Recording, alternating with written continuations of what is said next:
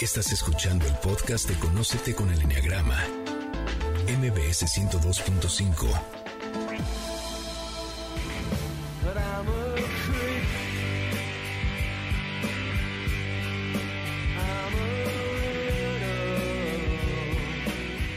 buenas tardes, esto es Conócete con el Enneagrama y nosotras somos Adelaida Harrison y Andrea Vargas. Felices de estar nuevamente con ustedes y hablar sobre nuestra herramienta favorita, conocida como el Enneagrama. Qué rápido se va la semana. Pero bueno, llevamos un par de semanas hablando sobre lo bueno, lo malo y lo curioso de cada una de las nueve personalidades. Pero qué mejor que Adelaida nos platique un poco qué es y para qué sirve el Enneagrama y nos diga sobre qué personalidad hablarán nuestras queridas invitadas. Recordemos que el Enneagrama es una herramienta de autoconocimiento que describe nueve personalidades que al final del día son nueve maneras de sobrevivir, de pensar, de sentir, de relacionarse, evidentemente de ser, de amar y de ser esposos o de ser hijos. Y bueno, el día de hoy hablaremos de una personalidad hermética y muy reservada. Les gusta observar el mundo que los rodea para entenderlo. Les gusta averiguar, desarmar, investigar el origen de las cosas y saber por qué son como son. Concentra profundamente su energía en lo que le gusta y puede descuidar lo demás. No entienden por qué la gente los invade con trivialidades y los exige que usen y compartan su tiempo con ellos. Este tipo de personas mantiene una distancia emocional con respecto a los demás. Es muy aislado, independiente y muy austero. Vive en su mente en la cual es feliz, pero también se puede perder. No le gusta mucho la convivencia social y muchas veces siente que no encajan en el mundo. Le cuesta trabajo expresar sus emociones. Es torpe con el contacto físico, muy hábil para aislarse de personas, situaciones y de sus propios sentimientos. Pero ¿qué te parece, Adelaida, que ya vamos a, vámonos a lo, a, con las invitadas? Que menciones de qué personalidad estamos hablando y quiénes son nuestras invitadas. Bueno, pues efectivamente estamos hablando de la personalidad conocida como el observador, es la personalidad 5 del Enneagrama. Y bueno, tenemos hoy un gran repertorio y estamos muy agradecidas con nuestras invitadas.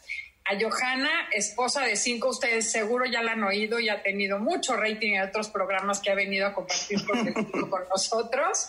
Bienvenida, Johanna. Gracias, Ade. Gracias, Andrea. Y bueno, tenemos a Bruna. Bruna, bienvenida. Tú eres mamá de 5. Buenas tardes.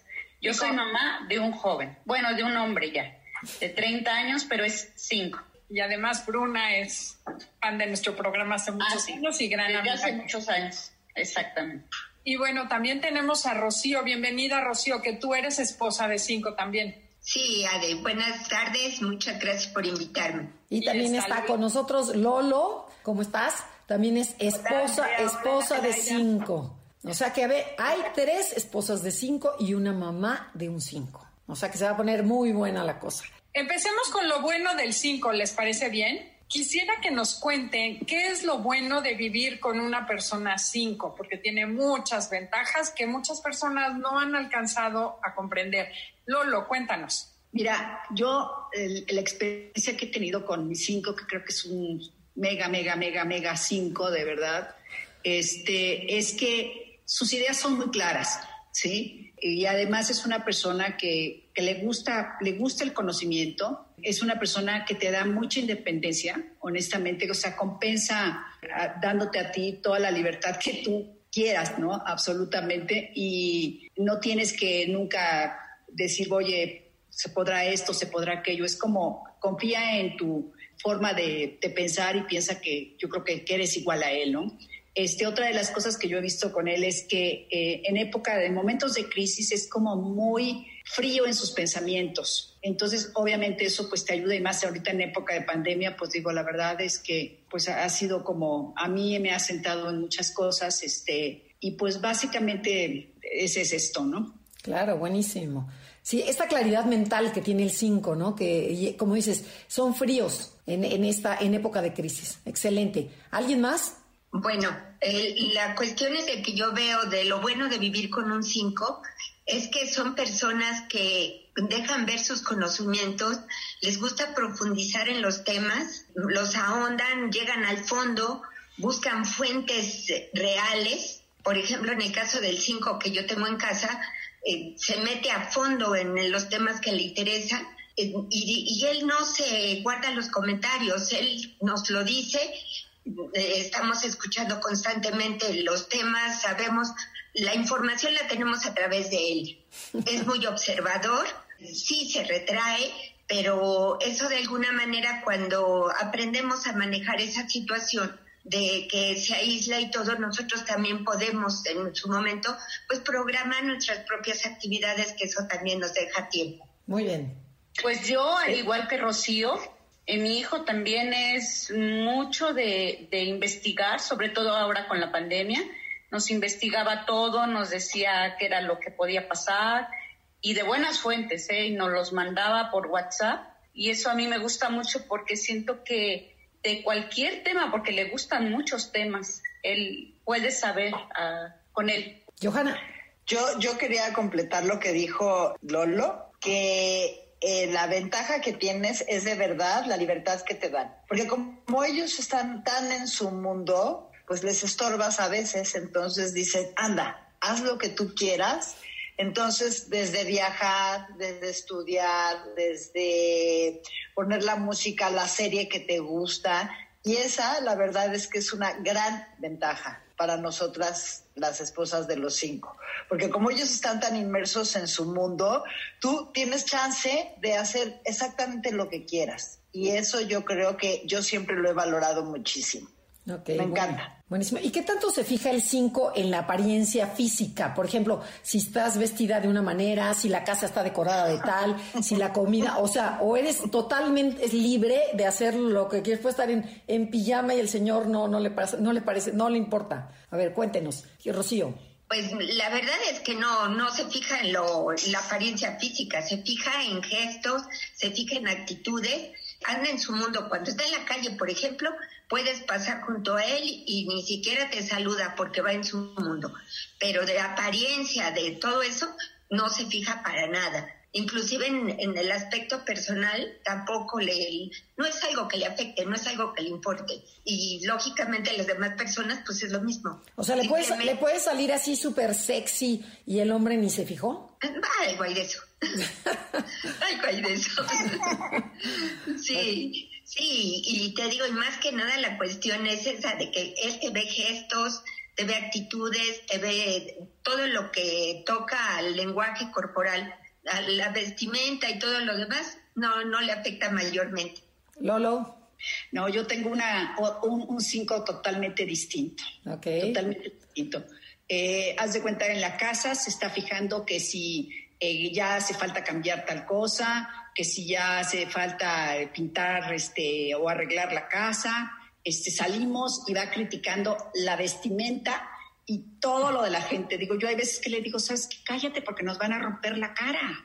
¿Sí? Entonces, este, verdaderamente, eh, pues pero, a ti, eh, en ti se fija que si te peinaste, que si te hiciste, que si te bueno, que, si la cana, que si no la cana. Me deja de decir ahorita, porque yo, la verdad es que, sobre todo cuando estábamos más jóvenes, haz de cuenta, me decía, ya te hace falta como que ir a cortarte el pelo, ¿no? este, o sea, sí se fijaba en lo que me ponía, pero era como mucho de acuerdo a sus principios, ¿sí me explicó? O sea, si yo quería dejarme el pelo largo y me daba la regalada gana de dejarme el pelo largo, él había decidido que yo traía que tenía que tener el pelo corto y ya era hora de cortarme el pelo. Entonces, eso la verdad muchas veces suscitó problemas porque pues yo no me dejaba, ¿no? Entonces, este, pues sí, sí, por lo menos el mío sí es muy fijado. Ok. ¿Y cómo era el tuyo, Yojis? No, o sea, yo me siento invisible. la verdad, de plano, o sea, invisible, porque sabes que puedo pasar en pijama o puedo pasar este, vestida para una cena y no me dice nada, pero yo ya les he platicado que eso yo lo compenso con mi carácter, entonces cuando vamos a ir a una cena o vamos a ir a algún lugar, yo volteo y le digo, ay, gracias porque me dices que estoy tan guapa. Qué bueno que notaste el vestido nuevo que me puse, porque la verdad es que no, sí soy totalmente invisible. Eso nos lleva a la siguiente pregunta. ¿Qué es lo que han aprendido de vivir con un 5? Porque eso que estás comentando, Johanna, pues es o subes tu autoestima tú, te echas porras tú o te vas al hoyo. Entonces, ¿qué han aprendido? ¿Qué artes han desarrollado diferentes? A pedir las cosas pedimos, cuando queremos algo lo pedimos. Por ejemplo, el día de mi cumpleaños, yo sé que ni siquiera se da porque se le va todo. Entonces lo que hice en alguna ocasión, me acerqué y le dije, es mi cumpleaños, abrázame. Y ya fue como me dio el abrazo. Eso es un punto muy importante. Tenemos que ir a un corte comercial, pero no se muevan porque se pone interesante cómo lograr una feliz convivencia con una personalidad 5. Eh, si les gusta el programa, lo pueden descargar en todas las plataformas. Y comuníquense con nosotros en Facebook, Instagram, Enneagrama Conócete o mándenos un correo a info arroba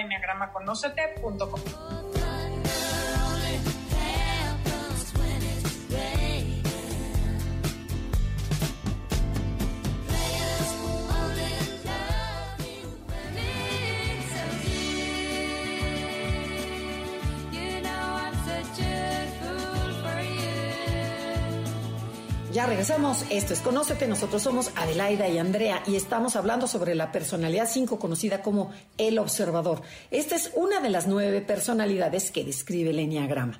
Y bueno, y Johanna, tú que estás casada con un 5, Cuéntanos, ¿cómo, ¿cómo se comporta el 5 en los eventos sociales? Porque sabemos que a ti te gusta mucho, ya vimos que compras vestidos y que gracias mi amor y que todo el rollo. Cuéntanos, ¿cómo, cómo, cómo se comporta? El que se vuelve invisible a una orilla, platícanos algo. Bueno, es que yo tengo una anécdota buenísima. Seguro ya se las platiqué, pero es excelente. Este, fuimos a una boda de una de nuestras amigas y de pronto, pues Juan Carlos se me desapareció y lo vi ahí en una esquinita. Y como a él le gusta observar, entonces, y no bebe, entonces él como que toma nota de todo lo que sucede en la, en la fiesta. Pero eso no fue lo chistoso. Lo chistoso fue que a los dos días al preguntó que si yo sabía quién era el guarura que estaba parado en la pista observando todo lo que pasaba. Y resulta que ese guarura era mi marido, que claro que no me hizo caso en toda la boda y solamente se paró a observar lo que sucedía en la pista y lo confundieron con un guarura guapo, pero un guarura a final de cuentas. O sea, eso es lo que me pasa a mí en, las, en los eventos sociales. ¿Y, ¿Y creen que tengan algo de autistas, los cinco? Ah, absolutamente. Yo estoy convencida que sí tienen espectro autista muy cañón. Ok. Yo, eh, por lo menos. Lolín. Fíjate que entre nosotros, mis hijos y nosotros, eh, bueno, este, mis hijos y yo, este, le, hacemos burla, ¿no? Porque le decimos que es autista verdaderamente y luego cuando estamos viendo, por ejemplo, series como El Buen Doctor, le digo, no te ves reflejado en él o alguna cosa por el estilo.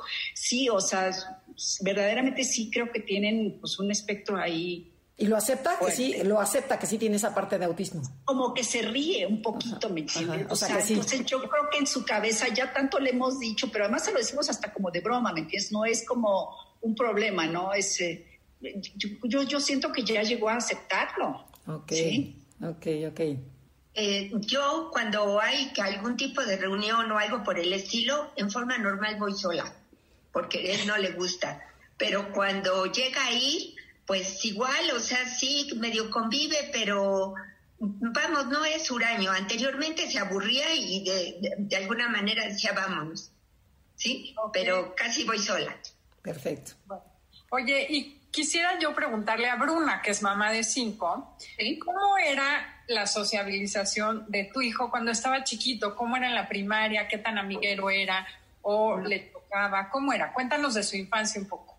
No, era muy, muy aislado, que incluso en alguna vez te comenté en los cursos que lo tuve que llevar con terapeuta porque me llamaba mucho la atención que no tenía amigos, muy, muy callado. Si yo me quería meter o platicar con él, tenía yo que entrar en el tema de los coches, porque en aquel entonces cuando era chiquito le gustaban mucho los coches. Entonces, para yo poder un poco conversar con él, porque nada más era de sí, no, ajá, esas eran sus palabras, pero me ponía atención. Entonces tenía yo que tocar ese tema de los coches para que pudiera yo convivir un poco más con él, pero siempre fue muy, muy hermético. Incluso la terapeuta me decía, cuando él quiere poner una barrera, dice, no hay poder humano que me deje entrar. Y no la dejaba entrar, ¿eh? Mejor se salía y conversaba la terapeuta conmigo, porque él no la dejaba. Cuando él quería, no la dejaba. Bueno, y Bruna, y qué maravilla haber conocido la herramienta del enneagrama, ¿no? Fascinada, fascinada porque yo sentía que a veces era cosa de él, ¿no? Pero al estudiar el enneagrama me doy cuenta que él es así. Incluso a mi esposo a veces le digo, no lo invadas porque no le gusta que lo invadan. Y sobre todo cuando está él viendo alguna serie, algún programa que le interesa mucho y llegamos de repente, se molesta. Y le digo a mi esposo, déjalo, déjalo, no lo invadas. Claro. Él está viendo sus cosas, no lo invadas. Entonces ya se da la vuelta a mi esposo y nos vamos. No le gusta eso. Él le gusta estar siempre solo. Eso era lo que me llamaba mucho la atención cuando era pequeño. Ok. Oigan, yo tengo una preguntita. A ver, ¿ven que los cinco son eh, fríos de apariencia, ¿no? Como parcos, te contestan sí, no, tal vez, o sea, pero internamente, ¿ustedes creen que son hipersensibles, que necesitan cariño? ¿Cómo, quién, quién, ¿Quién me podría describir ustedes que viven con el cinco? Yo creo que sí. En, en mi caso, yo me doy cuenta con el perro, que él tiene un perro y lo ama con él demuestra todo su amor. Bueno, cuando llega, el perro le mueve la cola, pero él también se tira al suelo. Quisiera que durmiera con él juntito, que quisiera, es que creo que hasta el perro es igual que él. Entonces él quisiera que el perro le lamiera la cara y jugara con él. No, él tiene que venir a la sala por el perro en la noche e irse a dormir con él, pero lo quiere tener aquí junto. Pero contigo, me doy cuenta. Pero contigo que eres tú su mamá, que tanto se acerca a ti.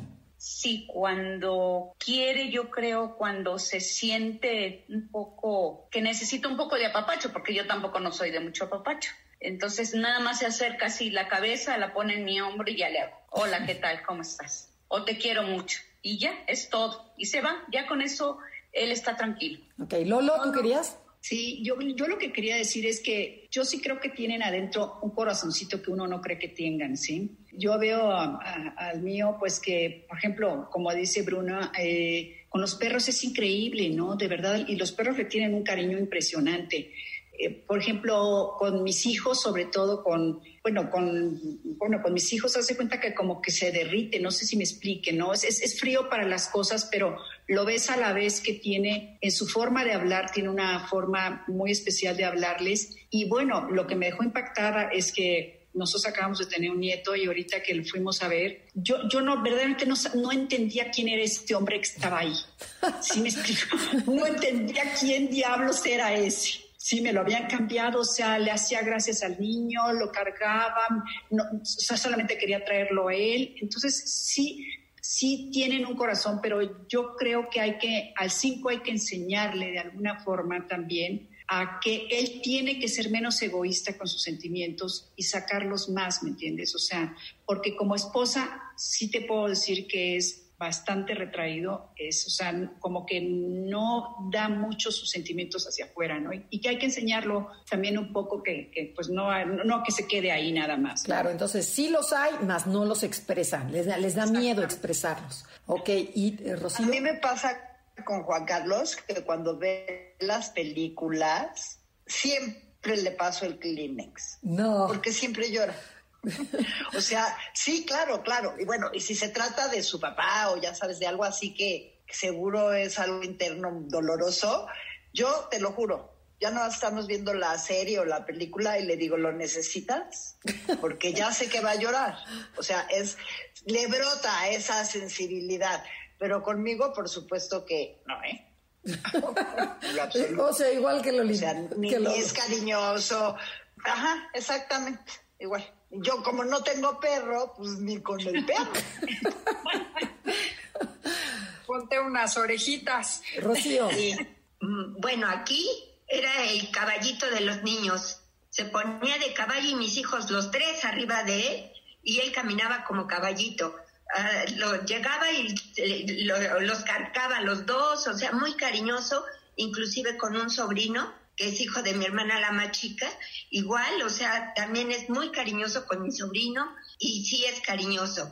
Y, eh, lo que él tiene es que cuando se le va a dar alguna noticia que no le gusta, reacciona con coraje, como que es su defensa. Pero, pero, contigo, definitivamente. Pero contigo, ¿qué tanto te, te demuestra a ti el amor, el cariño? Porque sabes que te quiere, porque está ahí. Como, como pareja no, no tanto, más bien casi nada, pero con los niños sí. Con los niños sí, y, tiene una manera muy especial de mostrar afecto. O sea, hacia mí, vamos, eh, tiene poca, vamos, como que es una, una, una situación muy especial, como su manera de darme cariño, digámosle así, pero con los hijos sí se abrió por completo. Bueno, ¿cómo demuestran el cariño? ¿Cómo te dicen que te quieren? Ya lo sabe, porque muchos cinco nos dicen, pero ¿para qué le voy a decir si ya sabe que la quiero? Pues aquí estoy. O sea, ya el hecho de convivir y aguantar la convivencia diaria para un cinco es demostrar el amor, ¿no? Otra pregunta que me interesa mucho es que nos expliquen cómo es esa capacidad que tiene el cinco de sentir después del tiempo, o sea, no sienten en tiempo real en momentos de crisis tienen una tranquilidad impresionante que incluso los hace parecer insensibles. Y después, cuando están solos o cuando están en un lugar seguro, tocan esas emociones. Pero no me contesten porque tenemos que ir a un corte comercial. El día de hoy estábamos hablando de la personalidad 5, lo bueno, lo malo y lo curioso de el 5.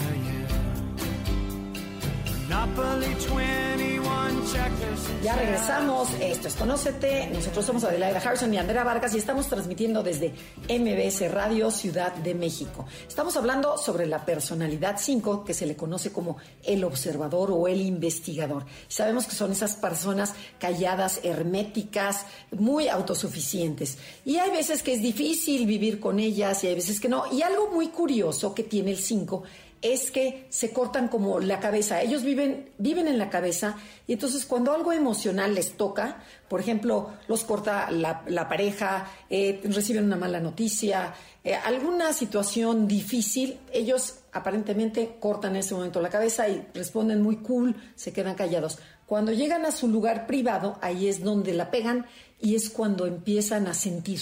Es como volverle a poner play a la, a la, a la grabadora. Entonces, bueno, ¿quién de ustedes se anima? Que creo que Rocío andaba como que quería hablar eh, sobre esta. ¿Tienes algún ejemplo, alguna experiencia de tus cinco?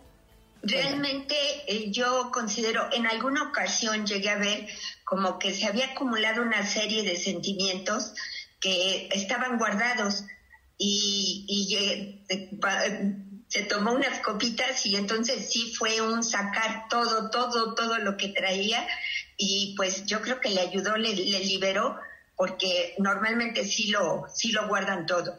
Ok, o sea que, que, el alcohol ayudó a que se uniera el cuerpo con la cabeza y, pudiera sí, Normalmente, normalmente, no, no toma, pero en aquella ocasión que sí tomó, yo creo que llegó al cúmulo de sus emociones y ahí fue como la sacó. Ah, qué maravilla, qué bien. Bueno, pues chicas, ahora sí pasemos a lo malo de vivir con un 5. Y lo primero que quisiéramos preguntarles es que el hecho de que sean sensibles no quiere decir que sean expresivos, para que la gente no confunda. El 5 es muy sensible, pero es poco expresivo. ¿Qué tan difícil es vivir con alguien que es de pocas palabras, prefiere estar solo y no le gustan las demostraciones de cariño? Lolín. Yo creo que tienes que vivir preparada para primero que nada, para tener tu vida, tú como, como esposa tienes que tener tu vida personal, no sé si me expliqué, eh, el, decir tengo mis amistades, tengo que eh, mis clases, mis cosas, porque si no vives en una soledad verdaderamente impresionante, ¿no? O sea, no existes, punto, no existes porque él está en su mundo, llega, no habla, viene del trabajo, entonces en lo que se está, pues, pues se pone este, más tranquilo, pues simplemente no existes. Pero otra cosa que a mí me parece bien importante es a veces cuando, cuando surge la agresividad, porque creo que el 5 también es muy agresivo, puede ser muy agresivo, tienes que estar preparada para no dejarte, no sé si me explique, si me entiendes, porque también si tú le permites esa agresividad, te aplasta, te aplasta verdaderamente. Entonces, eh, después yo me he dado cuenta, por ejemplo, ya cuando pasa la calma sobre algo que te contesta de repente eh, de forma muy agresiva o, o te hiere porque llega a herirte mucho, recapacita cuando tú le contestas y le tranquilamente, tienes que contestarle muy tranquilamente porque no aguanta las emociones y después él recapacita. Pero sí creo, como dije, tienes que vivir dispuesta a tener tú tu vida personal muy organizada y estar también en un momento dado lista para pues tampoco permitirle esos excesos que a veces tiene, ¿no? Ok. Oye, algo interesante del 5 que se dice en la teoría es que el 5, a pesar de, puede ser muy agresivo y muy controlador, igual que un 8, pero usan la mente para ello. No usan gritos ni agresión física, sino que te hacen sentir tonto. Te agreden con comentarios como, ¿en serio no sabes eso? Si hasta un niño de Quito lo sabe. ¿Cómo es que no lo entiendes? Esa parte, ¿cómo es del 5 que su agresión es diferente? Mira, permíteme que lo conteste. A mí me pasó, por ejemplo, yo trabajaba y dejé de trabajar, ¿no? Cuando tuve a mis hijos. Y yo me daba cuenta que después de haber tenido una relación muy buena, porque pues estábamos más o menos en el mismo nivel, pues de repente pues me dejaba de hablar y yo decía, yo no conocía el enneagrama y me sentía que algo, eh, yo era el problema, yo me sentía que yo era el problema, ¿no? Y empiezas a hablar de cosas muy de la vida diaria, de los niños, de la comida, de cosas que ya no son elevadas para él, ¿no? Entonces, a mí sí me llegó a decir, tu conversación no es interesante. Entonces, imagínate el bajón que te da de repente, ¿me entiendes? O sea, porque dices, verdaderamente soy tonta, ¿qué me pasó? Hasta que entiendes que pues él vive en otro planeta, ¿no? O sea, vive en otras cosas, ¿no? Pero por eso te digo que tienes que vivir preparada para, pues como tener tu seguridad y tu vida personal muy organizada y no permitirle ese tipo de cosas porque sí puede a veces ser muy hiriente, ¿no? Ok. Jokis, ¿nos quieres compartir algo? Sí, a mí me pasa todavía y tengo 39 años junto que se me olvida que no le debo de platicar. Entonces, cuando estamos juntos, que yo le empiezo a platicar, ya sabes, es que me pasó esto y es que me pasó lo otro, y estoy esperando una contestación, y entonces digo, ¿qué opinas? Que no me preguntas nada. Y yo, o sea, ¿cómo? Pero si te acabo de platicar toda una serie de cosas. Sí, pero no me preguntaste nada. Entonces, como dice Lolo, te duele y te duele mucho. Y sí tienes que aprender que no, no es la persona a la que le tienes que ir a platicar tus cosas, porque seguramente ni te las está escuchando. Okay. Entonces, por eso yo digo, sí me siento invisible. Ok. okay. Rocío. Yo siento que sí te escuchan, pero no le dan la suficiente importancia, porque para ellos en su mente ya te contestaron y tú te quedas esperando. Yo lo que hago le digo, acúsame recibo, porque no sé si me oíste o no, pero yo creo que sí te escuchan, pero a su manera te contestan. Ok. Y Bruna, ¿cómo estoy? Sí, yo creo, igual que Rocío, que sí te escuchan. Me he dado cuenta que, por ejemplo, en el tema del enneagrama le interesa más. Nunca me ha dicho qué es esto, qué es el otro, pero cuando estábamos viendo su personalidad, yo se lo puse en la computadora porque me gusta estar repitiendo la clase. Y cuando fueron los instintos, y yo le dije, a ver, chécate a ver qué tipo, qué instinto eres. Y lo empezó a escuchar toda la clase la escuchó sentado conmigo y me sorprendió muchísimo, muchísimo porque nunca me imaginé. Y sí hay algunos temas en los que puedo platicar dos segundos con él. No, Pero este del enneagrama sí me llamó mucho la atención porque toda la clase se la aventó conmigo. Cosa que es rara para un 5. Muy raro. Bueno, y, y, no sienten que viven a medias porque se pierden de momentos emotivos, del contacto humano, que si algo pasó, que si fulanita, a lo mejor el chisme y se murió o se embarazó o lo que sea, y el 5, como vive en su mundo, como que no involucra el corazón, ¿se está perdiendo de mucho? ¿Sí sienten eso? Yo creo que sí, yo creo que sí. Incluso a mí hay veces que me llama la atención porque me dice, ay, ¿por qué eres tan fijada? ¿Cómo okay. eres chismosa? Digo, pues es que, ¿qué quieres? O sea, me enteré, vi a una persona, vi a una chica, no sé, a la vecina. Me dice, pero ¿por qué eres tan chismosa? Y es como tú dices, Sander, está él en su mundo que no se fija en lo que hay afuera, más lo que solo a lo que a él le interesa. Yo, yo en lo personal tengo, tengo dos hermanos cinco y a mí lo que me molesta de vivir con un cinco, de convivir con un cinco, es las respuestas tan escuetas al expresarse que a veces no les entiendes. Entonces, bueno, pero a ver, dime un poquito más. Ta, ta, te vuelven a repetir y dices, ¡ah! O sea, hay veces que dices, háblame más, exprésate más. Entonces, y eso que son no, sí, hermanos, pero yo me imagino como pareja de un cinco, lo difícil y lo, lo impotente que se ha de sentir el no tener esa conexión humana, ¿no? ¿O te vas acostumbrando? Te vas acostumbrando. Oye, es curioso, mi papá era un 5 y era un gran conversador. Claro, era mi papá, como ustedes han dicho. Mi papá era conversador conmigo, cero cariñoso, de hecho era bastante traumado con todos los temas físicos y el contacto, ¿no? Pero es complicado y una de las cosas que a mí me impactaba, no sé si es de 5 o no, otra manera en la que te controlan es con el silencio. Cuando Absolutamente. están en la ley del hielo y desconectan, se van y adiós, te pueden ignorar por días y aunque les hables no te contestan. ¿Cómo es esto? Cuéntame un poquito. El mío le habla a la perra. O sea, o sea, podemos estar sentados un buen rato y no, no sale una palabra, ¿me entiendes? O sea, no sale una palabra y está conversando con la perra. Entonces yo digo, ¿qué, onda? O sea, entonces yo ya de plano, pues estoy también en mi mente, ¿me entiendes? Porque digo, pues a ver qué, de, qué, en qué momento se le da la gana, ¿no? Sí. Pero sin, sin embargo, si le toca su tema, pueden ser, como sea de la idea, grandes conversadores, ¿no? o sea, si le hablas de máquinas o del tema que tengan ahí, sí pueden hablar y pueden expresar un poquito más. Es que yo creo que cuando ellos se sienten seguros de lo que saben y sienten que son expertos en el tema, no hay quien los pare.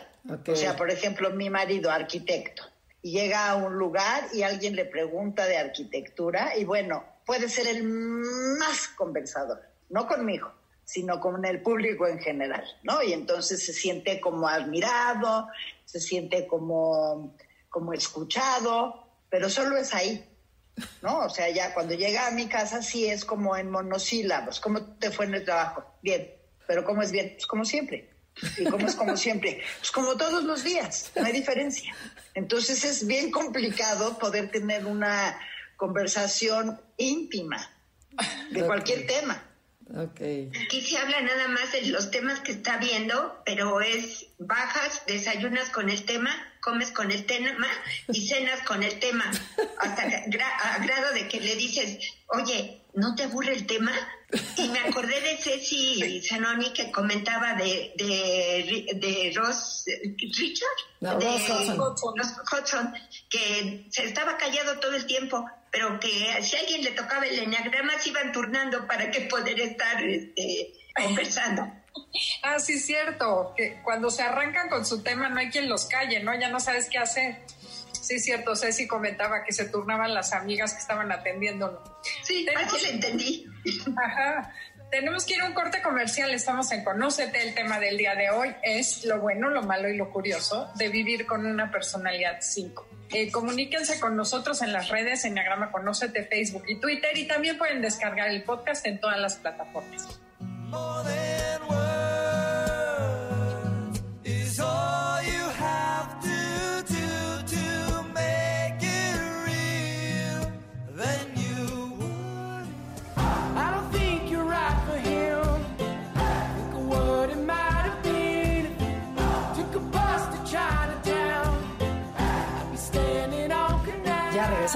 Esto es Conócete y nosotros somos Adelaida Harrison y Andrea Vargas. Estamos hablando sobre la personalidad 5, conocida como el observador. Si quieren saber un poquito más sobre su personalidad, métanse a nuestra página Enneagrama Conócete o síganos en nuestras redes Enneagrama Conócete en Instagram o en Facebook. Ahí tenemos muchísimos posts en donde pueden ver cuál es su personalidad. Pero bueno, nos quedamos con la parte curiosa del 5. Y entonces, Adelaida, cuéntanos, ¿cómo darle una introducción a esta parte curiosa para que la entiendan? Bueno, el 5 suele tener necesidad de tener un espacio propio, privado, donde puede estar encerrado. Y este puede ser desde un cajón, un closet, un cuarto, pero odian que los demás los invadan, odian a las visitas impertinentes, odian que, odian que otros entren a limpiar el cuarto, les arreglen los papeles, sus cajones, o se metan a tocar lo que no les corresponde. Entonces, no sé si alguien tenga un ejemplo de esta necesidad de estar guardados o de esa necesidad de espacio. A ver, Johanna y luego Bruna. Bueno, yo me acuerdo un día que vinieron mis hermanos a visitarme y yo creo que Juan o yo que llegaron porque vinieron sin avisar. Y entonces yo subía y gritaba, Juan Carlos, esposo, este, tenemos visitas. Y el esposo bueno, mutis, no se oía. Yo decía, pero no puede haber salido por ningún lado, porque pues las puertas yo las tenía vigiladas. Y de pronto, ya, bueno, pues ni modo, no sé dónde está Juan Carlos, yo creo que se fue, les digo a mis visitas, ya, se van. Y entonces subo este, a buscarlo y de pronto él tiene un closetcito, o sea, un cuartito donde hace sus herramientas y medita y todo. Y veo por la rendijita la luz prendida y él estaba escondido en el closet. O sea, literal. Entonces, ya sabes, después de un rato le toco y le digo, ¿qué pasó? Y me dijo, es que yo no tenía ganas de ver a nadie. Entonces sí tienen un lugar como específico, que es su refugio, donde se van y se esconden. Y que nadie les toque y que nadie les habla y que nadie nada, ¿eh? O sea, a mí sí me causó mucha sorpresa porque fue hace muchos años y ahora va y se esconde a su cuartito o ahí pasa muchas horas y ya lo respeto y ya sé que es suyo, pero en ese día sí dije, como en un closet, no se me hubiera ocurrido jamás. Claro, no, yo, y otros cinco se acuestan, se meten abajo de la cama, con tal de que no los veas, o sea que dices, ¿dónde está el cinco? Y no, y rapidísimo, déjenme contarme el mío, el que es buenísimo también es también unas amigas, una, una, amiga que tiene esposo cinco, invitó a sus amigas, se acaba de cambiar de casa y empezó a enseñarles la casa, ¿no? Bueno, pues esta es la lavandería, este es el cuarto, este no sé qué. Y el cinco dijo, ahí vienen las mujeres, qué flojera. Entonces se mete en el cuarto, en, el closet de blancos, pero no era muy ancho el, el closet de blancos, sino entonces él se pone como en posición como de, de crucificado. Pegado a la pared. Y entonces en eso ella habla, abre la puerta y dice, este, ay, este es el closet de, blancos. Y sale el marido, le dice, buenas tardes, y sale corriendo, como diciendo, no. Y todo diciendo, ¿qué hace tu marido ahí escondido? Y bueno, claro, era el cinco que no quería contactar con nadie. Esa es una parte también muy chistosa. Bueno, ¿alguien más? Bruna, ¿qué nos querías contar? Sí, que mi hijo es igual. A él, por ejemplo, en algún momento también vino una sobrina de mi esposo con su esposo y él estaba afuera, estaba aquí en la sala y de repente oyó que era ella y su esposo. Se metió corriendo al cuarto, nunca salió y decía a mi sobrina, ¿y Samuel? ¿Y Samuel, tía? Y yo pues con la pena de decirle, pues está en su cuarto encerrado porque no quiere verlas. Igual cuando viene el señor que, que deja el agua, el garrafón, y si está él, por ejemplo, aquí en el comedor, igual se mete o se molesta, se enoja y dice, ay, espérame, pero no le gusta. Qué chistoso. Otra cosa muy curiosa, y este creo que va a ser para Lolo, a los cinco les gusta dividir a las personas en dos categorías. Los pensantes que merecen de su intelecto y los tontos que no se merecen su atención ni sus conocimientos. Cuando el 5 considera que alguien merece esos conocimientos, entonces sí no lo callas con nada. Cuéntanos cómo es eso, Lolo, en tu esposo y bueno, si alguien más quiere no, no, no, sí, tienes toda la razón, Adelaida. Por ejemplo, él es todólogo, ¿eh? O sea, no se especializa en un tema nada más. O sea, se especializa en todo. A mí me llama la atención porque pues lo sabe de fútbol, de, finanzas, de, de, lo que sea, del cielo, de lo que sea. Y por ejemplo, cuando está con un grupo que es de gente, por ejemplo, que él considera que con los cuales puede tener alguna conversación, es la persona más animada del mundo. Verdaderamente es sumamente agradable, ¿entiendes? O sea, de verdad. Pero cuando, por ejemplo, él considera que efectivamente no tienes nada que decir, simplemente te ignora. Hay algo más curioso, les quiero compartir, aparte de que consideran, o sea, dividen a la gente inteligente si no, a los que consideran dignos de su conocimiento, le unen, o en el caso de mi papá, el humor negro. Cuando a mi papá le dio cáncer y le hablaban para preguntarle cómo estaba, él contestaba, aquí jugando con mis cangrejos. Eso implicaba que la persona tenía que entender que cangrejo y cáncer eran la misma cosa y entonces reírse de su chiste. Yo decía, bueno, qué humor tan negro. O sea, independientemente del humor negro, era elevado intelectualmente, no cualquiera se reía. Y si la persona no lo entendía, decía, claro, esta persona no me merece. Entonces, bueno, ¿qué tal es el humor negro también? ¿Cómo son sarcásticos? Por ejemplo, a mí me pasó que cuando le avisaron a Juan Carlos que tenía cáncer, bueno, pues yo ya había preparado todo y que la quimioterapia y qué íbamos a hacer y cómo íbamos a gastar. Y entonces cuando nos subimos al coche le dije, oye esposo, pues el doctor dice que tienes cáncer y que hay que hacer esto y esto y esto. Y él volteó y me dijo, ay, para nada, ¿eh? O sea, olvídalo. Yo no voy a hacer nada de lo que me estás diciendo, no me voy a gastar todo lo que he trabajado toda la vida para curarme y no voy a hacer nada. Y yo le decía, pero estás bromeando. Y me decía, absolutamente no, te estoy diciendo la verdad. Y así son las cosas. Gracias a Dios y porque tienen una voluntad férrea y hacen las cosas como muy by the book, se libró del cáncer. Pero él estaba dispuesto a no gastar un solo peso de lo que había trabajado durante tantos años para usarlo en su persona para salvarse la vida. Y yo no lo podía creer. O sea, sí son sarcásticos. Ok.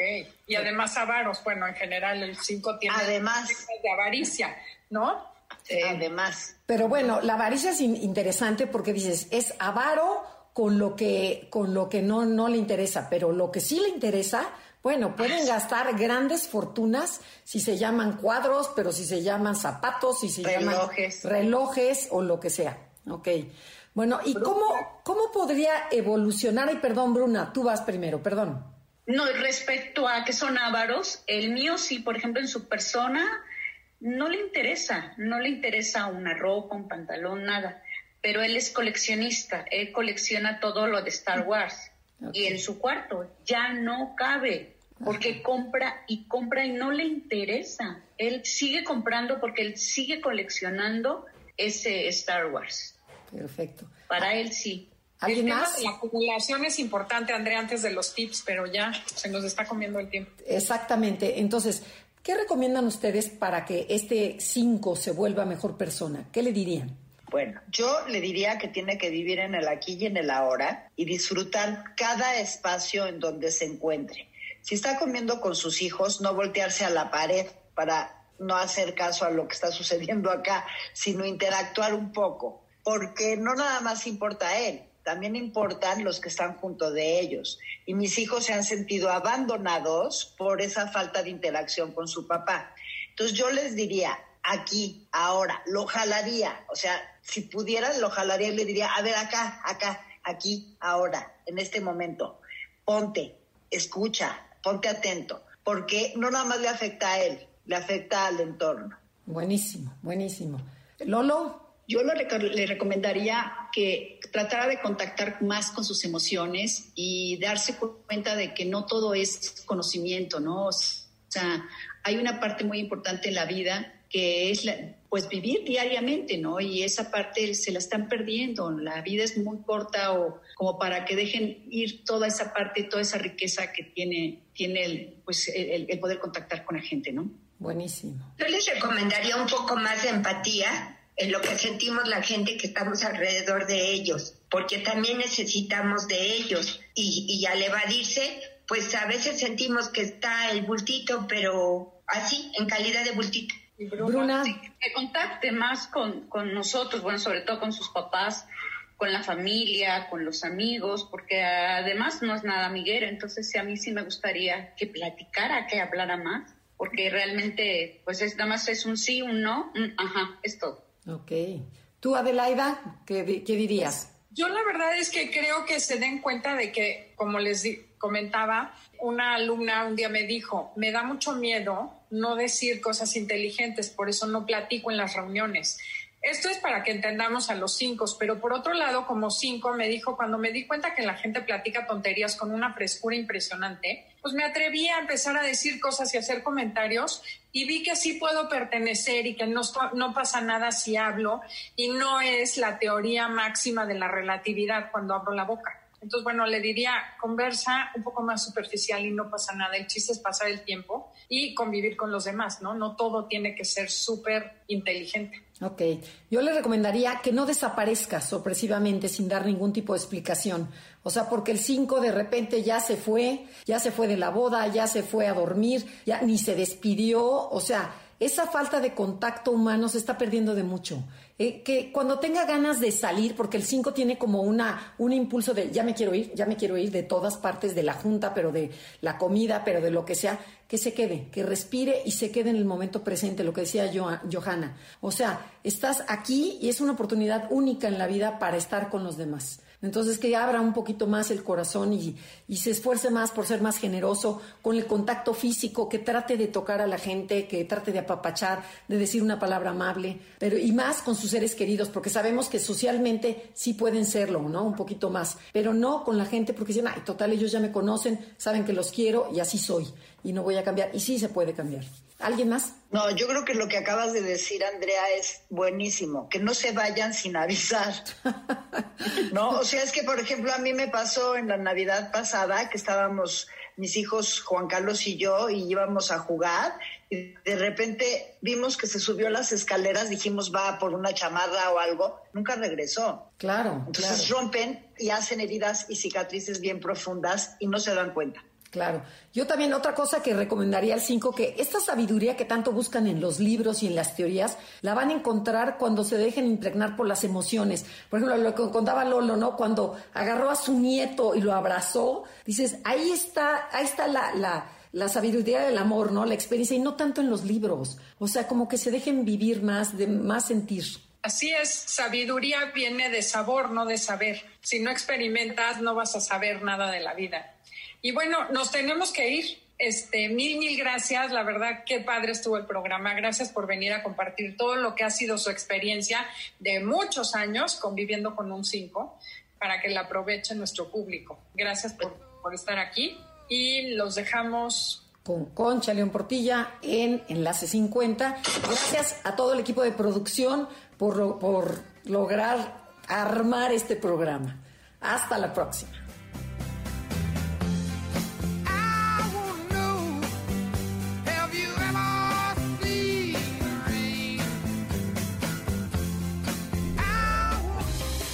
Esperamos en la siguiente emisión para seguir en el camino del autoconocimiento. Conócete, MBS 102.5.